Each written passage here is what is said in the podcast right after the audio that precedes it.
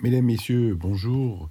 Je voudrais tout d'abord remercier euh, l'Institut d'études de l'islam et des sociétés euh, du monde musulman, euh, Dominique Avon, Baudouin Dupré, de, l'invitation qui m'est faite aujourd'hui dans le cadre de l'EHESS.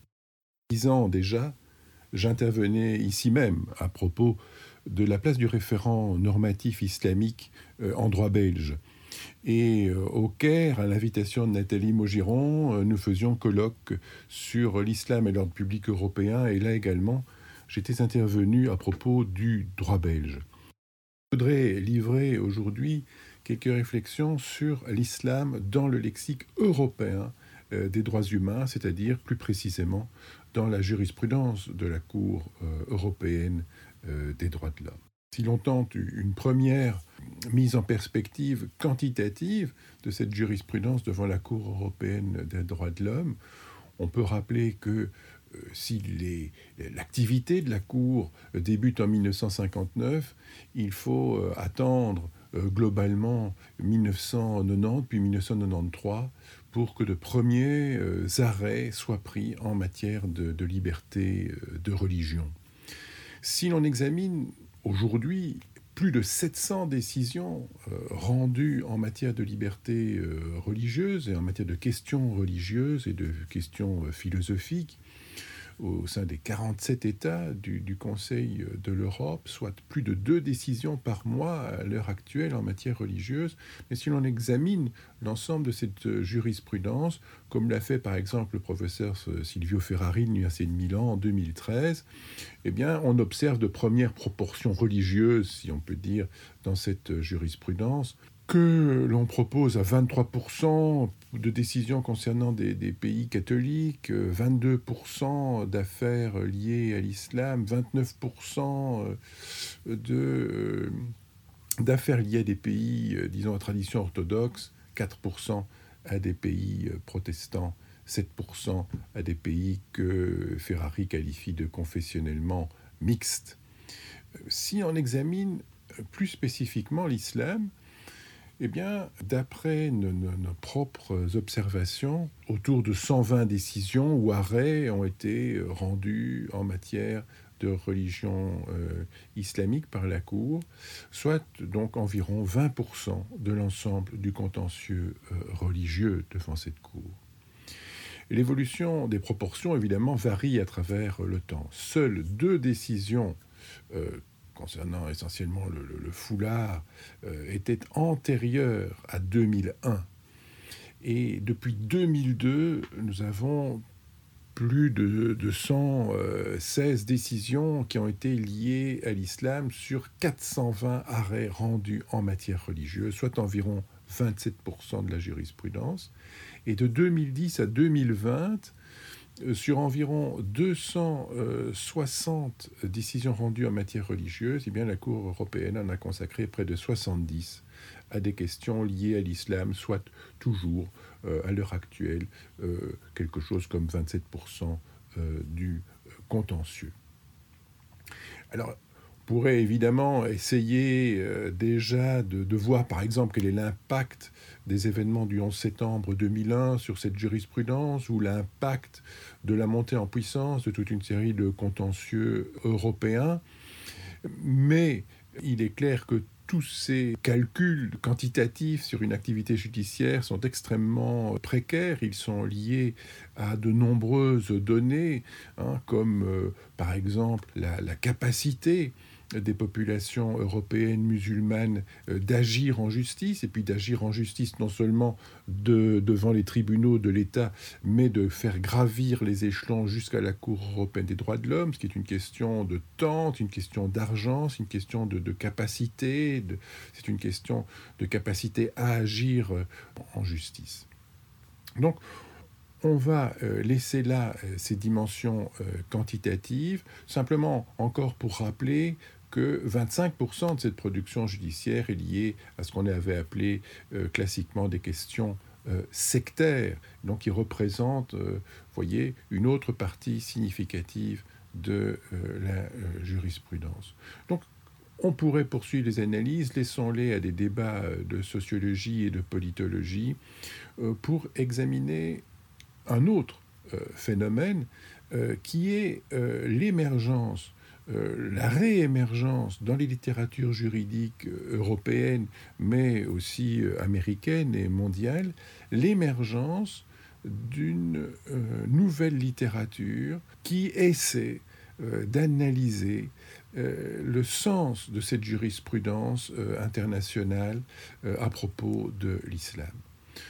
De dire que la littérature juridique généralement délaisse ces questions de sens global, sociologique de, la jurisprudence, mais néanmoins, on voit apparaître des auteurs sociologues, euh, qui s'intéressent à la jurisprudence euh, européenne. De même, on voit émerger des juristes qui essaient de donner un, sens, d'analyser, d'observer les grands courants de cette jurisprudence spécifiquement autour des questions de l'islam pour vérifier ce que euh, on pourrait déduire de cette jurisprudence quant à une conception européenne, certes judiciaire, certes juridique, mais de l'islam.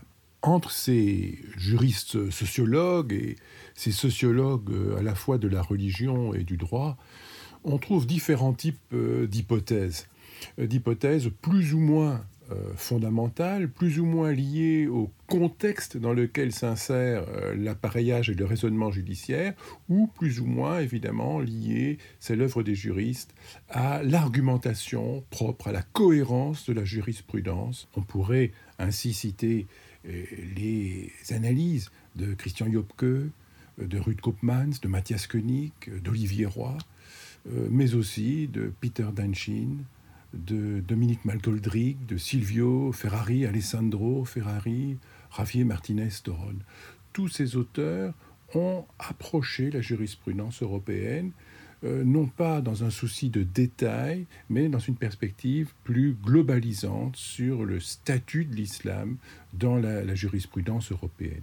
On ne va pas examiner ici dans le détail la, pensée et les analyses de chacun de ces auteurs, mais euh, observer une transversalité, une hypothèse transversale à travers leurs travaux, qui consiste essentiellement à montrer une tension selon que l'islam, dans ses revendications judiciaires, va vouloir exiger une parité avec euh, la tradition existante, notamment envers le christianisme, ou selon qu'il va solliciter des exemptions à charge du, droit commun. Le premier versant de, ces hypothèses concerne en quelque sorte le rapport euh, juridique de l'islam avec le traitement du christianisme.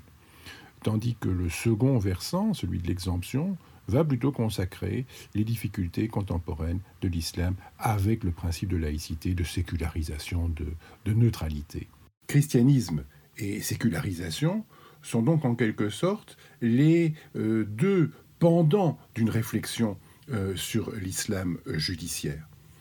Quand on examine la littérature, et même la littérature polémique, on observe d'ailleurs que ce thème du christianisme est présent en quelque sorte d'une part dans un discours de parité, l'islam est-il traité de la même façon que le christianisme ou est-il discriminé et puis, d'autre part, en ce qui concerne le sécularisme, s'agit-il d'une véritable neutralité ou s'agit-il de la neutralité apparente d'un système qui a été historiquement façonné euh, par le christianisme? Et donc, d'une certaine façon, le christianisme se retrouve dans les deux versants de cette discussion pourrait aussi évidemment faire le même exercice avec, avec la sécularité.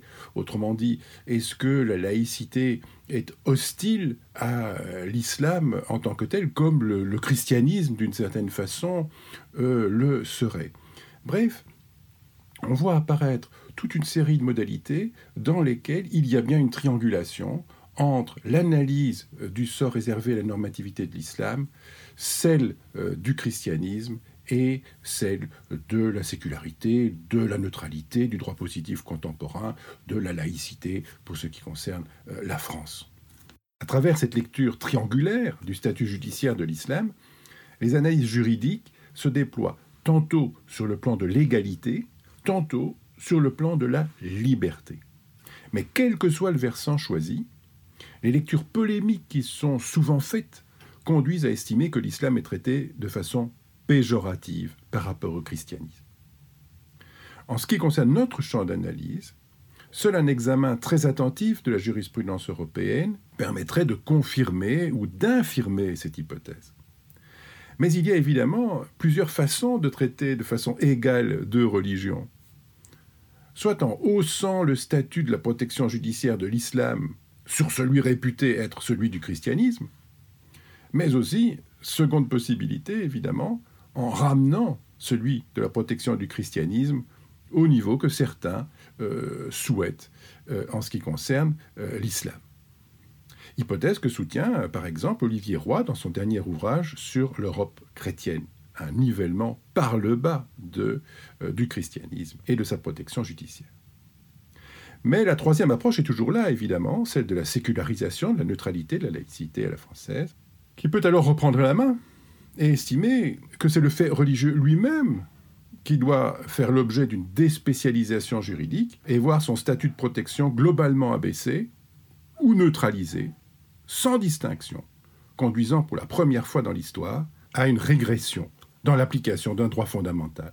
Les juristes qui étudient le statut de l'islam dans la jurisprudence européenne procèdent généralement par un classement en deux catégories, entre d'une part la jurisprudence qu'ils estiment non controversable, alignant parfaitement le statut de l'islam sur celui du christianisme par exemple, et d'autre part des jurisprudences controversables, peu nombreuses, mais au sein desquelles le désalignement de l'islam n'apparaît pas évident et ne paraît pas justifié au regard de la jurisprudence elle-même. Dans cette dernière catégorie, on retrouve souvent les litiges relatifs au port du foulard islamique, au blasphème ou encore à la dissolution des partis politiques islamistes. Ce que relèvent les juristes qui catégorisent cette jurisprudence comme controversable, c'est le recours à deux interprétations implicites simultanées. L'invocation d'une part de ce que seraient les valeurs sous-jacentes à la Convention européenne des droits de l'homme, voire aux systèmes nationaux européens, et d'autre part, ce que seraient les valeurs sous-jacentes à l'islam, la conclusion étant de déclarer incompatible le fruit de ces deux lectures implicites. Si la Cour européenne des droits de l'homme a toujours affirmé le caractère évolutif de l'interprétation de la Convention européenne des droits de l'homme au regard des valeurs sous-jacentes de son projet, il n'en va pas de même du contenu des doctrines religieuses pour lesquels la Cour européenne, depuis notamment une affaire Manousakis contre Grèce de 1996, rappelle sans cesse qu'il n'appartient pas aux États d'évaluer la légitimité des doctrines religieuses, sauf, va dire la Cour par la suite, en des cas exceptionnels. Travailler sur des implicites est un enjeu redoutable en droit. Mais nous voudrions faire l'hypothèse que l'implicite, dont on pourrait déplorer l'usage quelque peu magicien, ne se trouve pas là où l'on pense. Nous voudrions montrer l'utilité d'une double catégorisation du traitement judiciaire de l'islam, selon que ce dernier est abordé dans des catégories éthiques ou ethniques, et, plus important encore, selon qu'il est abordé dans des registres de force ou de faiblesse, de domination ou de dominer. Il ne s'agit évidemment pas ici euh, d'en faire une analyse systématique, mais de donner quelques traits, quelques exemples de l'utilité de cette double catégorisation. Entamons notre parcours par cette première tension entre deux perceptions que l'on pourrait qualifier d'ethnique ou d'éthique de l'islam. Les mots-clés sont alors immigration, culture minoritaire, intégration, discrimination, racisme. Il va de soi que, l'histoire récente de l'immigration a profondément structuré cette différence. On sait à quel point l'islam a été, à partir des années 60, vécu et traité avant tout comme une question d'immigration et d'intégration. Ce qui n'est précisément pas le cas du christianisme, et les différences se mesurent notamment à la comparaison de l'immigration italienne antérieure, pour prendre l'exemple de la Belgique. Entre le religieux et l'ethnique, entre la religion et la culture d'origine, les confusions et les intrications ont été nombreuses dans les premiers traitements politiques ou juridiques. On se souviendra de l'expression de la religion comme patrie portative.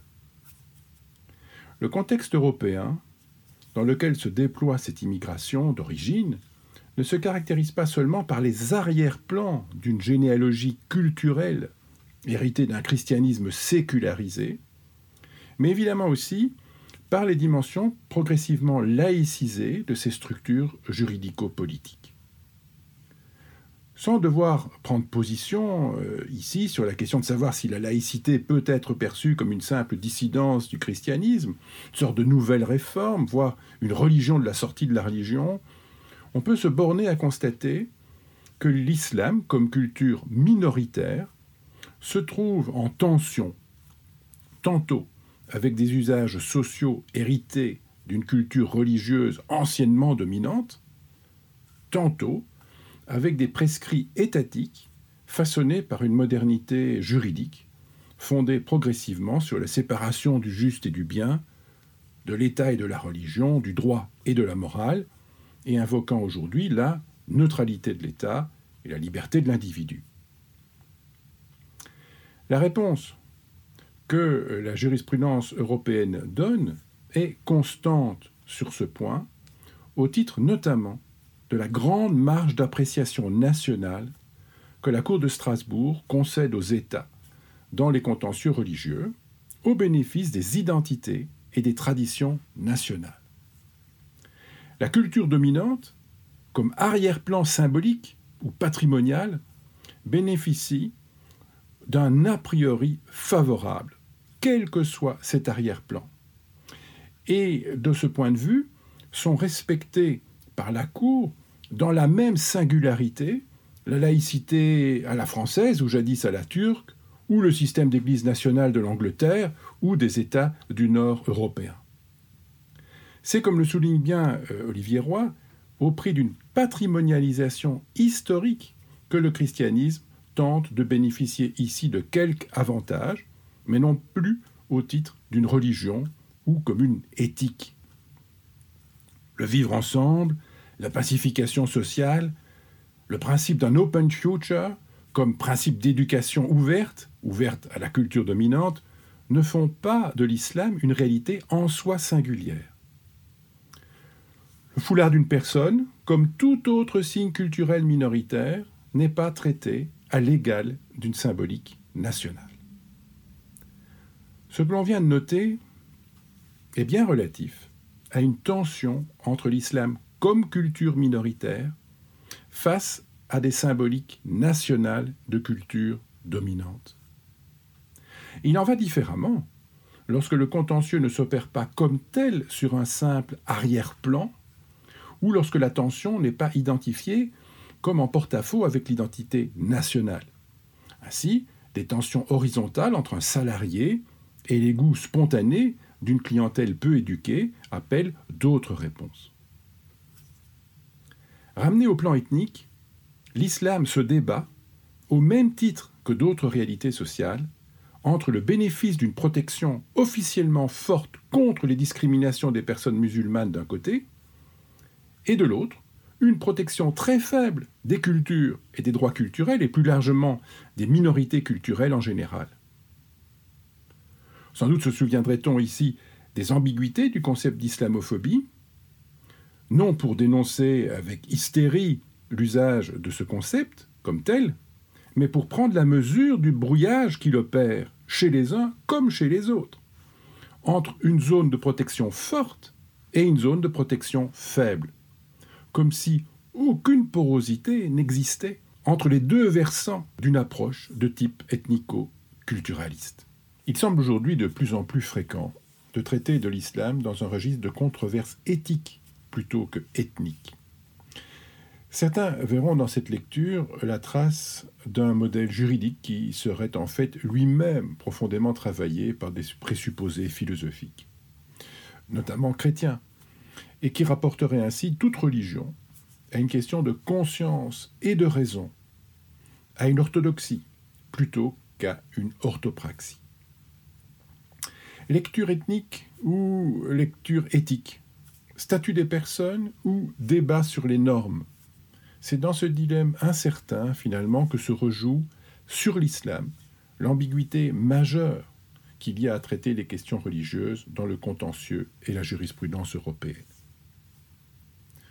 Ce serait par exemple l'hypothèse selon laquelle la qualification éthique vise à questionner la transformation politique de la société globale, tandis que la question, la qualification ethnique viserait des modèles de ségrégation communautariste, tantôt de simple pluralisme culturel, tantôt de véritable pluralisme juridique. On observera toutefois que l'islam n'est pas le seul à encourir ce reproche. Christianisme et islam, entendus désormais tous les deux comme réalité minoritaire, vont se voir tous deux reprocher des dérives de nature politique, avec toutefois une différence majeure.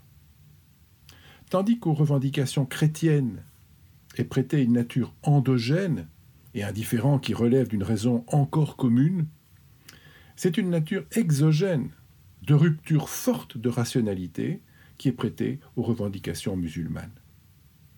C'est alors un débat interne à la raison publique qui se joue avec les chrétiens éthicisés, tandis que c'est un débat qui bascule vers la violence du racisme qui se jouerait avec des musulmans ethnicisés. Avec cet effet de passe-passe paradoxal, qu'il s'agit donc de rééthiciser l'islam pour l'attaquer comme projet politique, en détournant l'attention de l'arrière-plan ethnique de ce qui est en cause. Pour échapper à tout reproche envers une critique qui serait entendue comme ethniciste de l'islam, approcher en jurisprudence l'islam comme éthique de vie va l'introduire dans un conflit de normativité, dans lequel il semble plus aisé d'affirmer la primauté du droit commun que de postuler la supériorité d'une culture majoritaire. Or, ici encore, un lexique juridique très variable peut être observé dans la jurisprudence européenne, dont les interprétations donnent des marges de compréhension différentes à propos de la nature qui est prêtée aux référents islamiques. Nous ne pouvons pas entrer ici dans les théorisations de base relatives aux exceptions à l'applicabilité générale des législations facialement neutres, mais qu'il s'agisse des concepts de discrimination indirecte, d'exception de conscience, d'accommodement raisonnable, de désobéissance civile, la jurisprudence européenne a pour raison même de mettre en cause les abus de majorité politique et d'affirmer l'existence d'exceptions fondamentales à la primauté de la loi même facialement neutre. Certes, ces débats continuent à balancer encore eux-mêmes entre le statut de ceux qui sont porteurs d'une telle éthique religieuse et cette éthique elle-même, entendue dans sa substance doctrinale. Le lexique juridique européen montre lui-même des enjeux de ce type.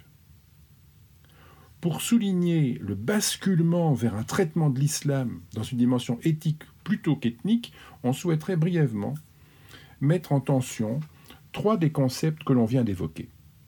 D'exception de conscience, accommodement raisonnable et désobéissance civile.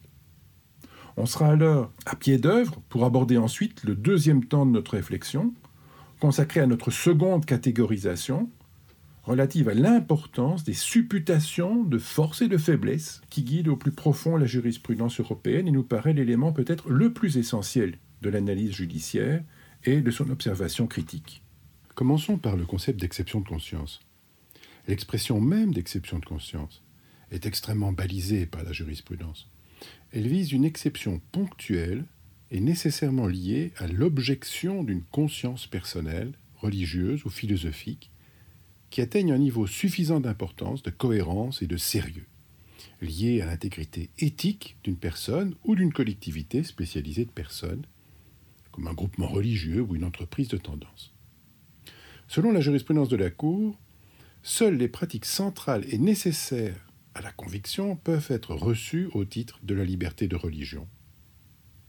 Toute revendication d'exception au titre d'une religion n'est donc pas audible et une fois entendue, cette demande doit encore faire l'objet d'une pesée avec les besoins sociaux impérieux qui sont à la charge de l'État, du moins à travers des mesures étatiques elle-même susceptible d'être considérée non pas simplement comme possible ou utile, mais comme nécessaire au regard et au sein d'une société qui se dit démocratique. Néanmoins, c'est bien l'expression d'une prétention normative éthique, certes minoritaire et personnelle, qui est en jeu ici. En théorie, l'exception de conscience ne dénie pas la légitimité de la loi telle qu'elle a été voulue par la majorité politique. Il s'agit seulement de s'y soustraire à titre individuel et d'être exempté de toute sanction, dès lors que l'objection est liée à un aussi noble motif que la conscience. Mais la leçon est claire. Elle est celle de la prétention éthique. La tension normative est ainsi explicite, quand bien même il ne s'agirait que d'une position de repli individuel. C'est bien au niveau des principes éthiques qu'un conflit se noue. En revanche, les controverses liées au concept d'accommodement raisonnable font apparaître d'autres enjeux, que l'on va mettre ici en lumière de façon un peu caricaturale. À l'arrière-plan de ce concept se déploie une perspective d'emblée plus collective. Il s'agit de compenser un handicap culturel commun à une minorité qui semble avoir échappé aux constructions mentales d'un législateur majoritaire. Il n'est nulle question de conscience, collective ou individuelle. Il s'agit d'une simple adaptation comme l'est l'aménagement d'un accès en pente douce pour les personnes à mobilité réduite. Une adaptation qui d'une certaine façon acte la vulnérabilité d'une catégorie de personnes plutôt qu'une quelconque prétention éthique de ses bénéficiaires. Loin d'une sorte d'arrogance éthique, il s'agirait d'une revendication de faiblesse. La critique du concept d'aménagement raisonnable se voit dès lors davantage lié à ces dimensions collectives qu'au titre de ses prétentions substantielles. Il ne s'agit plus simplement ici d'une exception. Enfin, le concept de désobéissance civile, tel que fondé en philosophie morale par Thoreau, se voit clairement démarqué par John Rawls de celui d'exception de conscience. La désobéissance civile, s'il s'agit d'une désobéissance non violente à la loi ne le fait nullement pour bénéficier d'une exception, mais pour revendiquer publiquement la non-légitimité de cette loi et faire entendre, au travers même de la condamnation personnelle du désobéissant, l'appel à une réforme de cette législation. Ainsi, autant l'exception de conscience entendait asseoir le statut singulier de l'objecteur, et dispenser ce dernier de toute sanction, autant le désobéissant civil assumera-t-il cette sanction à la hauteur même des ambitions politiques qui sont les siennes. Or, que voit-on se développer dans la jurisprudence lorsque chacune de ces trois catégories est aux prises avec un contentieux lié à l'islam? On voit s'effacer les distinctions qui viennent d'être décrites pour faire émerger un reproche transversal de politisation inhérente à l'islam. Politisation de l'exception de conscience, politisation de l'accommodement raisonnable, politisation de la désobéissance civile, au même titre que d'autres usages explicites de la voie démocratique, qualifiés non plus d'intégration politique, mais d'entrisme. Cette sorte d'effacement des frontières conceptuelles. Relève-t-il d'une confusion incongrue Ou est-il l'indice de ce que les enjeux auxquels est attentif la jurisprudence se passent ailleurs Et on est ainsi à pied d'œuvre pour aborder le deuxième temps de notre réflexion, consacré à notre seconde catégorisation, relative à l'importance des supputations de force ou de faiblesse qui semble guider la jurisprudence européenne et nous paraît un élément axial de l'analyse judiciaire et qui mérite une observation spécifique, encore peu développée, du moins lorsqu'il s'agit de prendre au sérieux une interrogation mutuelle des analyses juridiques d'une part et sociopolitiques d'autre part. C'est qu'en effet, traiter juridiquement du pouvoir ou de la faiblesse est une question autant de fait que de droit, quoique précisément l'analyse juridique soit équipée de dispositifs spécialisés dans la reconstitution des faits, comme ce qu'on appelle les présomptions, voire dans leur invention pure et simple, comme on le fait à travers le concept de fiction juridique. Après avoir examiné dans notre première partie les tensions qui traversent la jurisprudence européenne selon qu'il s'agit d'approcher les normativités islamiques comme référent ethnico-culturel ou comme référent éthique, on a pu observer un flottement de ces qualifications qui nous semble transversal aux deux catégories ethniques et éthiques, et qui semblerait concerner autre chose que la seule substance des enjeux et des valeurs sous-jacentes en conflit. C'est à l'examen de leur capacité d'extension et d'imposition que semble s'attacher la jurisprudence. On voudrait montrer ici comment procède la Cour européenne des droits de l'homme par quelques éléments d'une lecture succincte mais attentive des formules utilisées par cette Cour dans quatre affaires. L'affaire Refa Partisi contre Turquie en 2003, l'affaire Gunduz contre Turquie en 2003 également, l'affaire Kazimakunov et Sabatalov contre Russie en 2013, Fondation Zera contre Turquie en 2018 et enfin Mola Sali contre Grèce en 2019. On devrait encore évoquer la récente résolution euh, numéro 2253 euh, de l'Assemblée parlementaire du Conseil de l'Europe du 22 janvier 2019 intitulée La charia, la déclaration du Caire et la Convention européenne des droits de l'homme. On en fera une rapide comparaison avec d'autres affaires s'inscrivant dans le champ du christianisme. Les affaires Sajou et Pichon contre France, 2001, Tiziac contre Pologne en 2007, Laotsi contre Italie en 2011, ou encore du boycott contre l'extension des territoires juifs par Israël, Willem contre France en 2009 et Baltasi contre France en 2020. Bien d'autres jurisprudences, évoquant des qualifications de soumission ou de domination, appelleraient une prolongation des observations que l'on va faire. C'est un terrain d'investigation future extrêmement important. Dans l'affaire Refa Partisi, certaines formules de la Cour ont pu susciter beaucoup d'émoi et de controverses, aussi bien chez les débatteurs polémistes qu'au sein de la littérature juridique.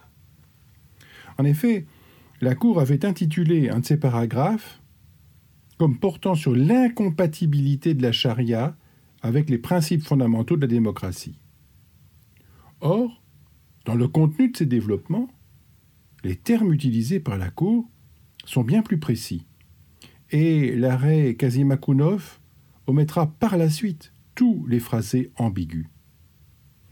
On se souviendra que ces affaires concernent la dissolution de partis politiques religieux fondamentalistes, dissolution que ne condamnera pas la Cour européenne des droits de l'homme. Mais il s'agit de bien en lire la raison. Cette raison concerne non pas tant la charia en elle-même, que la capacité de soutenir un régime fondé sur la charia, et à son intervention dans tous les domaines de la vie privée et publique. Que la charia se démarque nettement des valeurs de la Convention ne surprendra pas, d'autant qu'il en va de même des principes de la règle de Saint Benoît, de la Bible, de la Torah et de toute autre religion. Le problème est clairement indiqué dans le raisonnement de la Cour. Il est celui non pas tant de la charia comme telle, mais de l'imposition politique de la charia et la Cour de continuer en notant l'imposition politique de la charia dans tous les domaines de la vie privée et publique. Et à de nombreuses reprises, la Cour insistera sur le fait que cette imposition vise bien tous les domaines, et pas seulement celui de la pratique religieuse, librement consentie par les personnes de religion musulmane. Ces observations peuvent sembler quelque peu subtiles ou tatillonnes, mais la Cour aura rapidement l'occasion de montrer l'ampleur des conséquences de ces distinguos. En effet, dans une affaire Gunduz, la Cour fut saisie de la condamnation d'un intellectuel musulman qui, à la télévision turque, avait exprimé, dans un débat, à quel point son pays se porterait mieux si la charia y était d'application. Et alors que certains imaginent que la Cour approuverait là encore la répression menée par l'État, c'est tout le contraire qui est arrivé.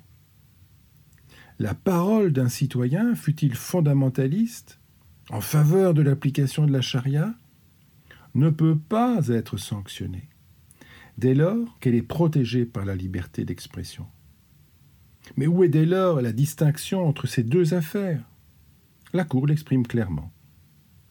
Dans l'affaire Refa Partisi, il s'agit d'un parti politique, c'est-à-dire une structure apte à prendre le pouvoir, y compris de façon démocratique, et dès lors potentiellement apte à imposer son programme. Il en va tout différemment du sieur Gunduz, dont la libre expression n'est dotée d'aucune capacité de prise de pouvoir. Dans un cas plus récent, Fondation Zera contre Turquie, on aurait pu euh, imaginer que la Cour, constatant qu'il ne s'agissait pas d'une structure politique, aurait été hostile à la dissolution de cette fondation fondamentaliste. Au cœur de cette fondation se trouve un soutien à l'application de la charia très manifeste. Mais la question que l'on entend souligner ici est à nouveau celle de voir la jurisprudence s'enquérir davantage de la capacité d'expansion et de domination de la règle religieuse à travers cette structure, plus que de son contenu. Or, la Cour va relever que cette fondation se donne bien pour mission de soutenir des lieux de formation et des écoles dont le programme et les structures façonneraient les acteurs qui, demain, auraient à favoriser cette imposition de la charia. Et c'est face à ce constat d'une structure d'imposition de la charia, non par la voix haute de la politique, mais par la voix basse de l'action sociale, que la Cour va à nouveau admettre la possibilité de dissoudre une telle fondation. Dans l'arrêt Mola Sali contre Grèce, la Cour est aux prises avec le système législatif de statut personnel religieux applicable en Thrace aux musulmans grecs, à la suite du traité de Lausanne. Outre son origine historique, la Cour prend soin de noter qu'à la différence de l'affaire Refa Partisi, il ne s'agit pas ici d'imposer la charia dans tous les domaines de la vie privée et publique, mais seulement dans le cadre du statut personnel. Cette distinction est majeure. Mais elle ne suffit pas à convaincre de la légitimité du système applicable en trace. Pourquoi? Parce qu'il ne laisse aucun choix aux personnes concernées. Il impose la charia sans que l'application de celle-ci ait été choisie. Et c'est dès lors un arrêt de condamnation de la Grèce. Ce point a suscité beaucoup de débats. Mais on voit, c'est à nouveau la question de l'imposition et de la domination qui est au cœur du raisonnement. Et c'est d'ailleurs cet aspect qui distingue le système applicable euh, en trace du régime catholique concordataire des mariages canoniques en Italie, en Espagne ou au Portugal. L'applicabilité de la loi catholique au mariage chrétien dans ces pays se fonde bien sur la condition d'un libre choix des personnes concernées en faveur de la loi religieuse, dont l'efficacité civile d'ailleurs sera elle-même soumise à un contrôle ultérieur de légitimité. Bref, on le voit, quelles que soient les controverses que suscite ce type de jurisprudence, les critères qui y sont mis en place semblent à tout le moins d'une certaine clarté. Or, les choses peuvent rapidement se compliquer et les critères de localisation des pressions et des risques de domination se faire moins évidents.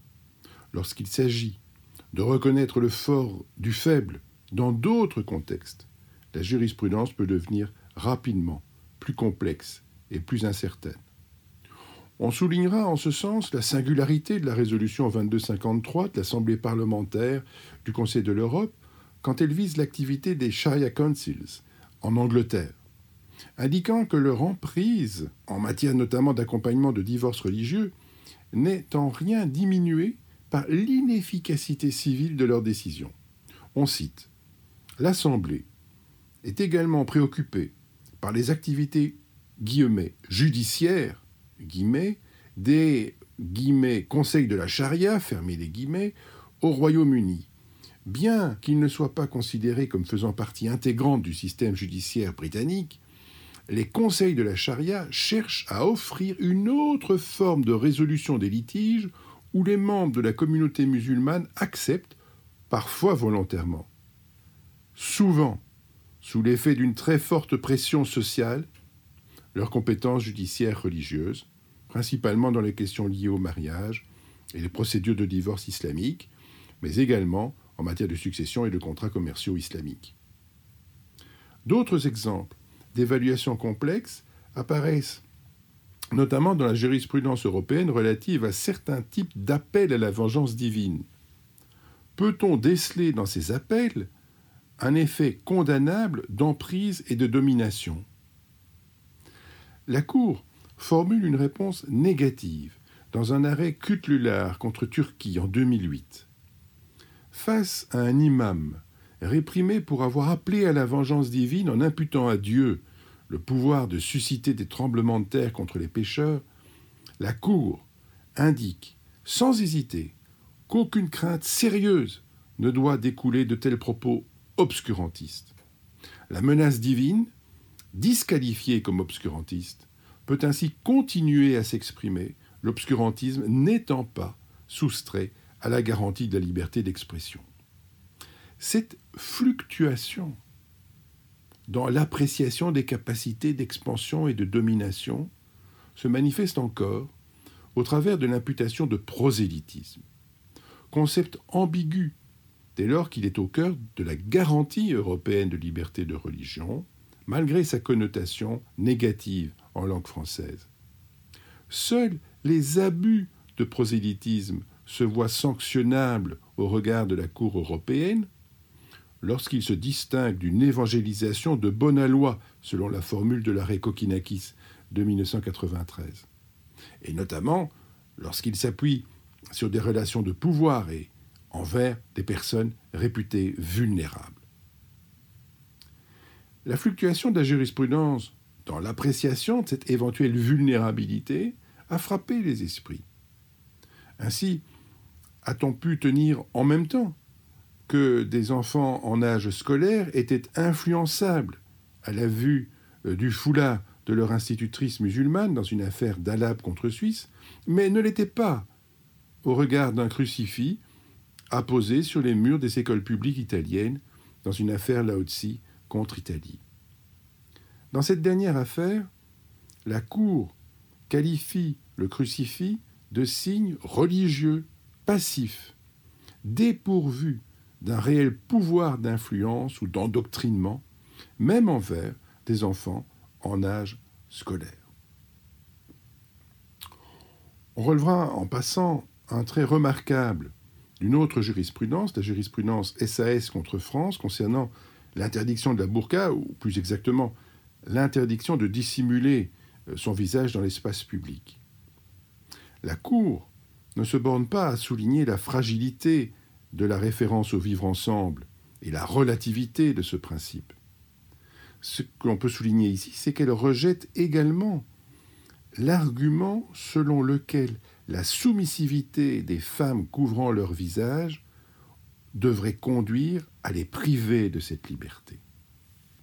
Il serait ainsi erroné de ne voir dans ces investigations sur les rapports de domination qu'un traitement de défaveur à l'encontre du seul islam. Ces jeux de requalification ou de disqualification des capacités d'extension et de domination opèrent également dans des dossiers relatifs à des revendications de chrétiens. Ainsi, en de nombreuses matières, qu'il s'agisse de rupture de relations de travail pour cause religieuse, ou encore d'exception de conscience, la capacité d'emprise et d'expansion d'une demande chrétienne fera l'objet de fluctuations analogues. Ainsi, l'objection de conscience de médecins polonais dans une affaire Tiziak ou de médecins slovaques à l'encontre de la pratique de l'avortement a-t-elle pu être mise en cause en raison de leur capacité cumulée de blocage des institutions de santé, qui pourrait résulter de l'usage massif et répété de telles objections, individuelles à la base. Mais en sens contraire, l'objection de conscience de pharmaciens catholiques français dans une affaire Sajou et Pichon, à la vente de pilules du lendemain, a été écartée par la Cour, sans même avoir égard au pouvoir de capture sociale de ces pharmaciens, et notamment sans avoir acté l'absence de pharmacie alternative à proximité. La capacité d'emprise est supputée dans les premiers cas, mais n'est même pas examinée dans le dernier cas. Il est évident que l'ensemble des affaires citées appellent des analyses plus complexes. Aucun de ces cas n'est simple, et l'argumentation de la Cour ne se borne pas au point qu'on vient de mettre ici en avant, notamment quant à la marge d'appréciation euh, de l'État.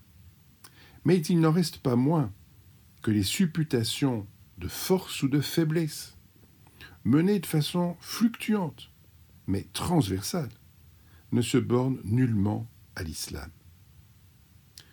Une jurisprudence récente concernant le boycott de produits israéliens le confirme.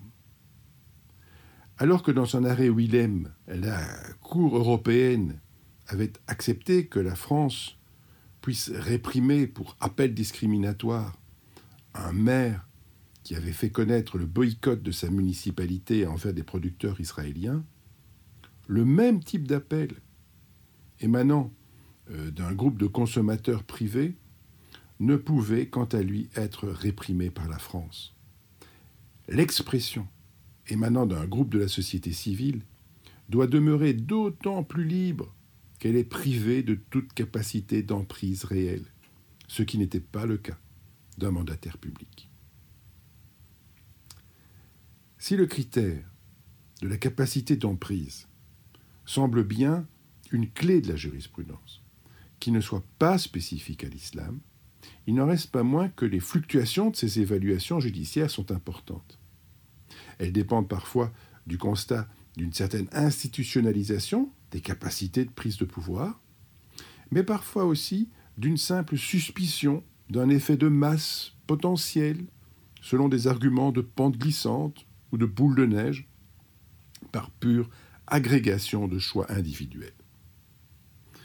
Il en va de même des évaluations de vulnérabilité.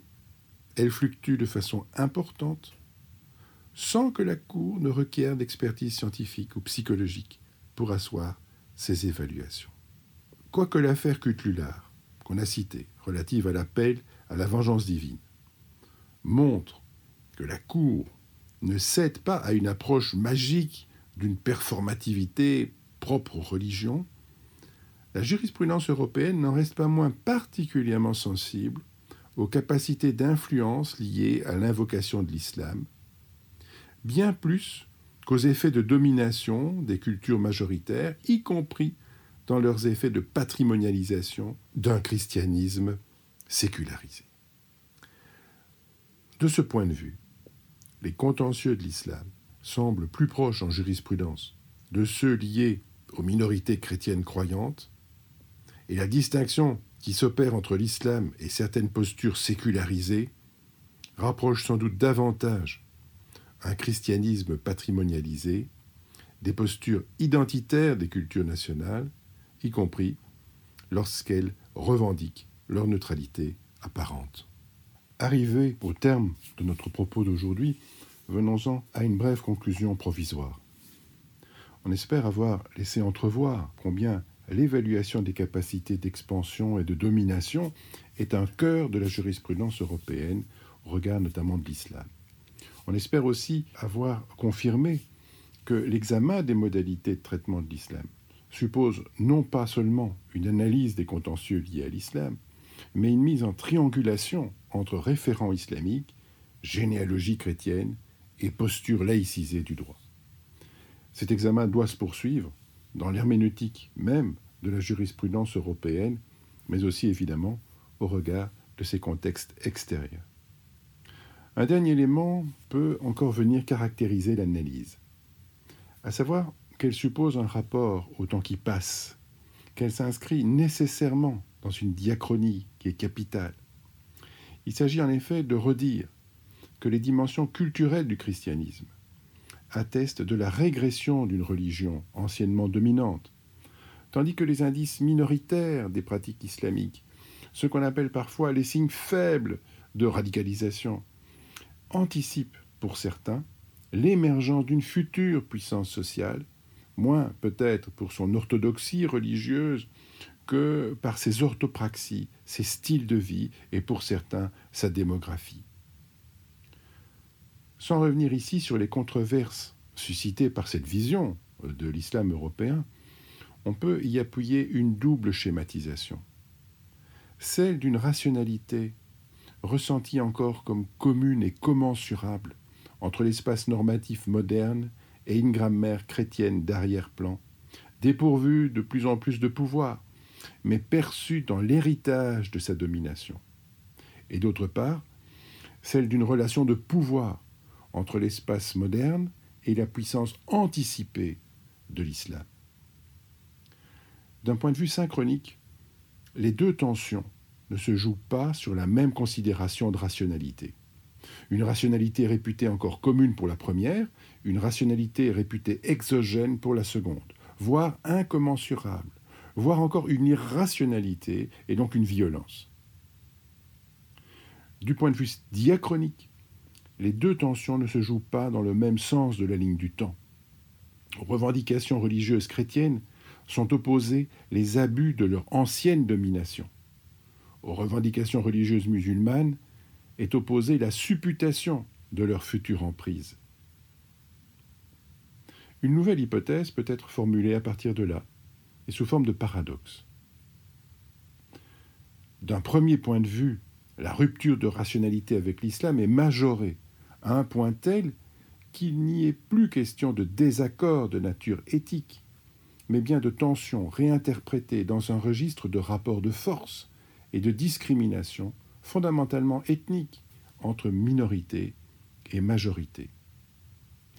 Et à supposer que se déploie une critique de type éthique, plus facilement audible en démocratie, la discussion judiciaire qui porte à première vue sur la singularité substantielle des doctrines qui pourraient heurter, choquer ou inquiéter, selon la formule de la Cour européenne de Strasbourg, repose sans doute davantage sur la question de la capacité de déploiement social ou politique, d'emprise et de domination, ou au contraire, de faiblesse, de vulnérabilité, voire de passivité.